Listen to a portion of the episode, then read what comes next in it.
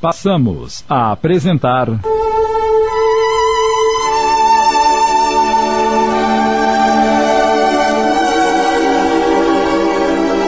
Mudança de Rumo. Minissérie de Sidney Carbone inspirada na obra de Richard Simonetti.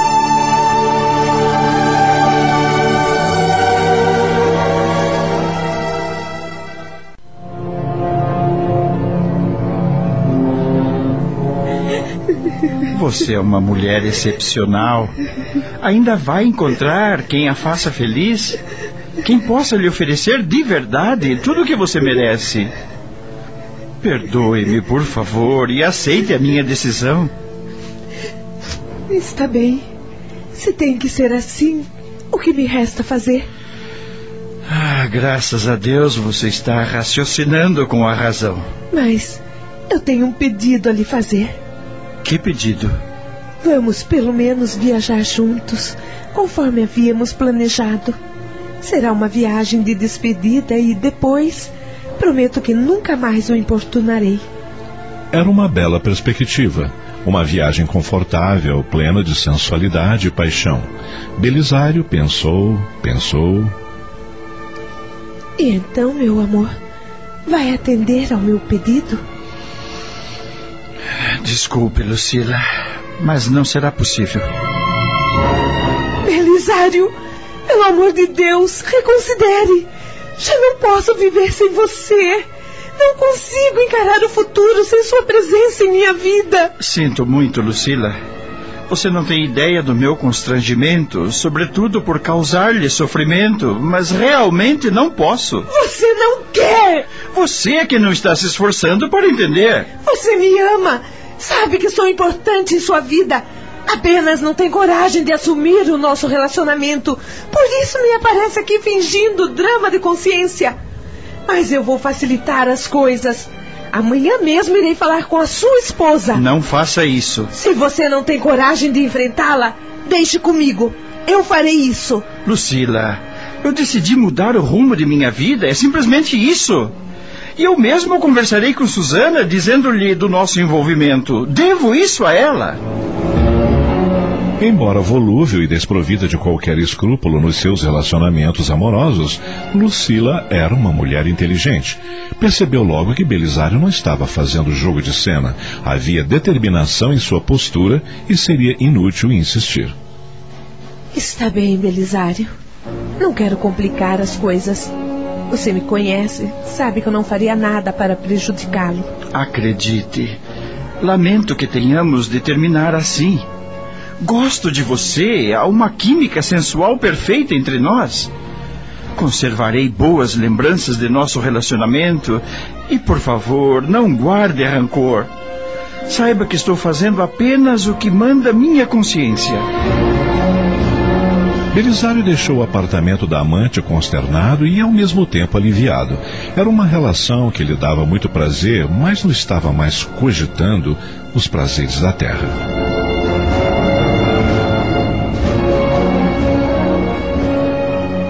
Assim que chegou em casa, às 19h10, encontrou Suzane e a filha Carmen na sala conversando.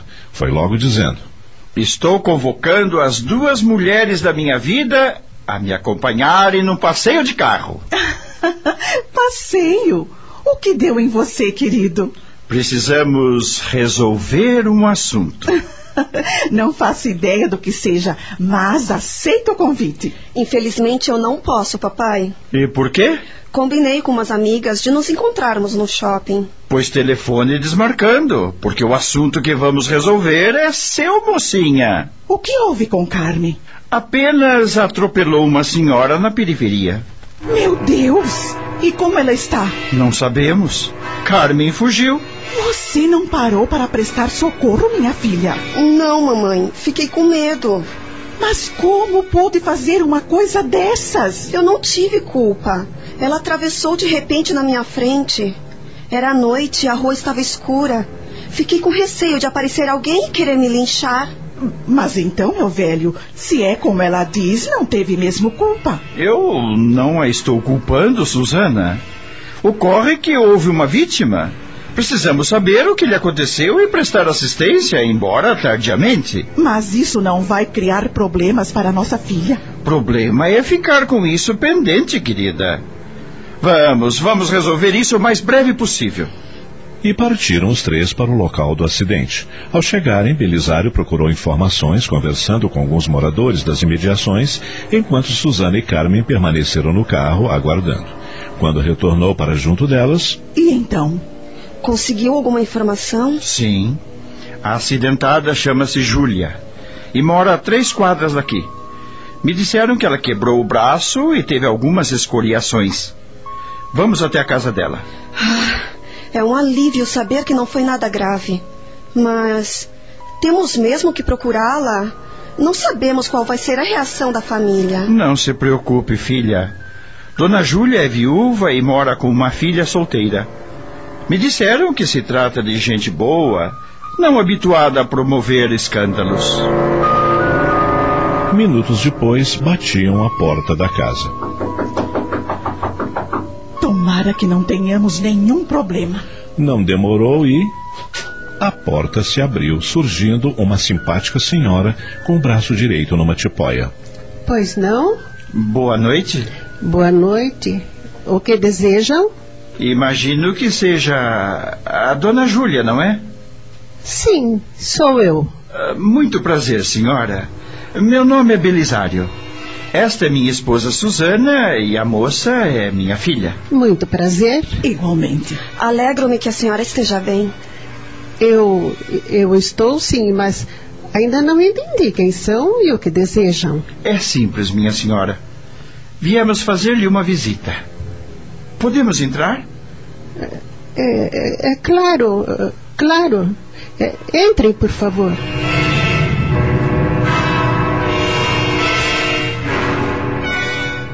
Estamos apresentando.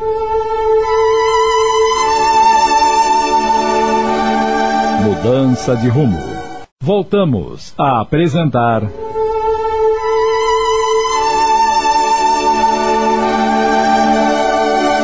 Mudança de rumo. Minissérie de Sidney Carbone.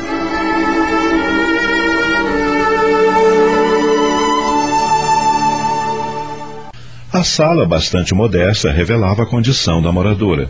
Tudo bem simples, mas bem arrumadinho. Ainda sem entender o que estava acontecendo, Dona Júlia disse: Sentem-se e não reparem na simplicidade da casa. Não se preocupe com isso. A senhora está mesmo bem?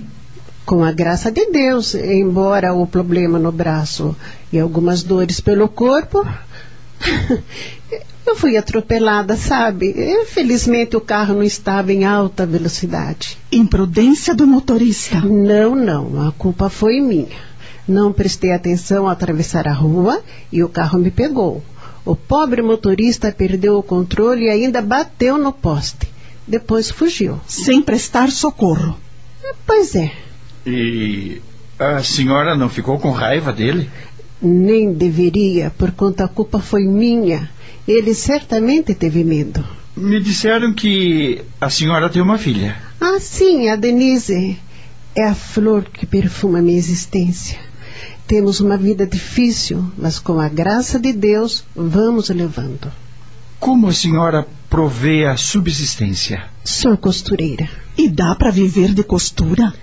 Denise ajuda trabalhando no supermercado durante o dia.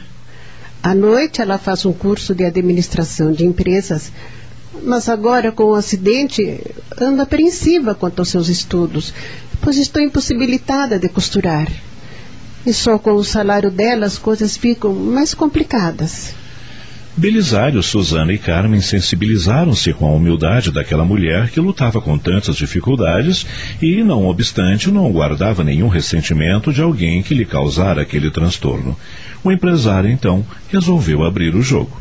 Bem, dona Júlia, a senhora deve estar se perguntando por que estamos aqui lhe fazendo tantas perguntas, não é mesmo? Realmente eu seria hipócrita se dissesse que não. Embora pareçam bastante simpáticos, eu não os conheço e fiquei até um tanto receosa quando o senhor pediu para entrar. Eu explico, dona Júlia. Foi esta moça, minha filha Carmen, quem a atropelou. Sua apreciação do que ocorreu está correta. Embora não tenha sido culpada, cometeu um erro ao fugir amedrontada. Espero que a senhora a perdoe. Júlia revelava no olhar calmo e lúcido sua elevação espiritual. Tocou com carinho o rosto de Carmen, transmitindo-lhe algo de sua serenidade, e disse-lhe: Fique tranquila, meu bem. Como já disse, a culpa foi minha. Gente velha é um problema para atravessar a rua. Descuidei-me, mas está tudo bem. Vamos corrigir nosso erro. Quanto a senhora recebe pelas suas costuras mensalmente? Não se preocupe com isso, senhor. Eu já disse que está tudo bem. Sim, para a senhora, mas somente ficará bem para nós se a ressarcirmos pelo prejuízo. Por favor, é nosso dever. Diga quanto a senhora ganha mensalmente. E não se sinta humilhada, por favor. Os senhores são muito generosos, bem se vê, mas repito que não será necessário. Não estarei em paz com minha consciência se pretendesse aproveitar-me de um acidente do qual eu fui a responsável. Por favor, dona Júlia, para nós não será nada. Fazemos questão de ressarci-la pelo dano que estamos lhe causando. Ouça meus pais, dona Júlia, e aceite a ajuda. Só assim eu ficarei em paz, pois não tenho me sentido tranquila desde aquela noite. Bem, se insistem tanto, ganham o equivalente a um pouco mais do salário mínimo. Vou lhe pagar três vezes esse valor, para que atenda as despesas com medicamentos e tratamento. Não, é muito. Eu não posso aceitar. Pode sim, dona Júlia. É de direito.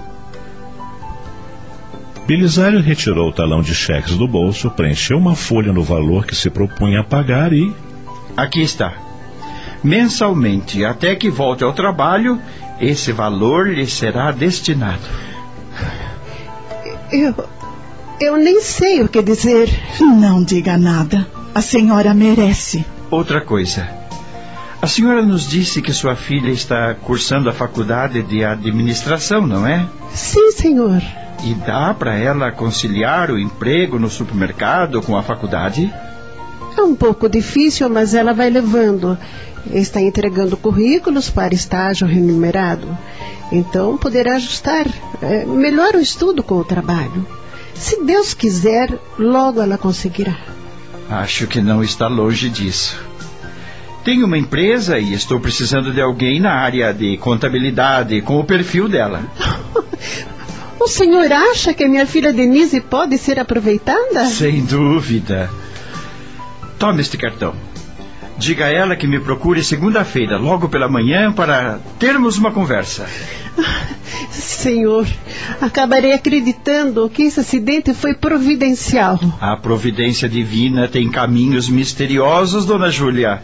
Eu que o diga. De qualquer forma, esteja certa de que fico muito feliz em poder ajudá-la.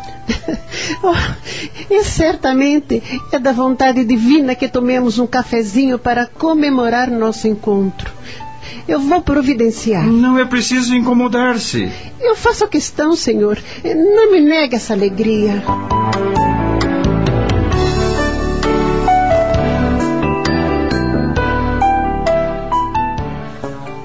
Às 22h13, Belisário e Susana conversavam no quarto do casal.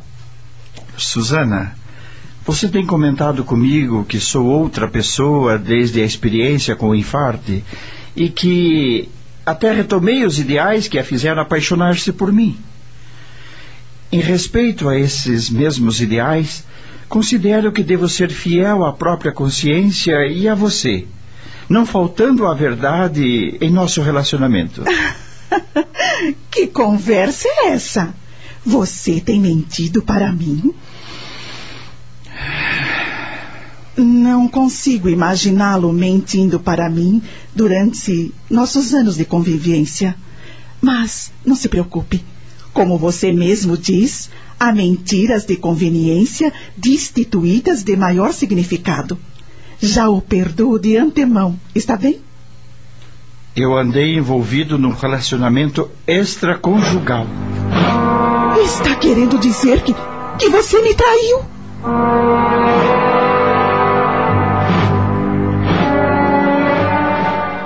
Acabamos de apresentar.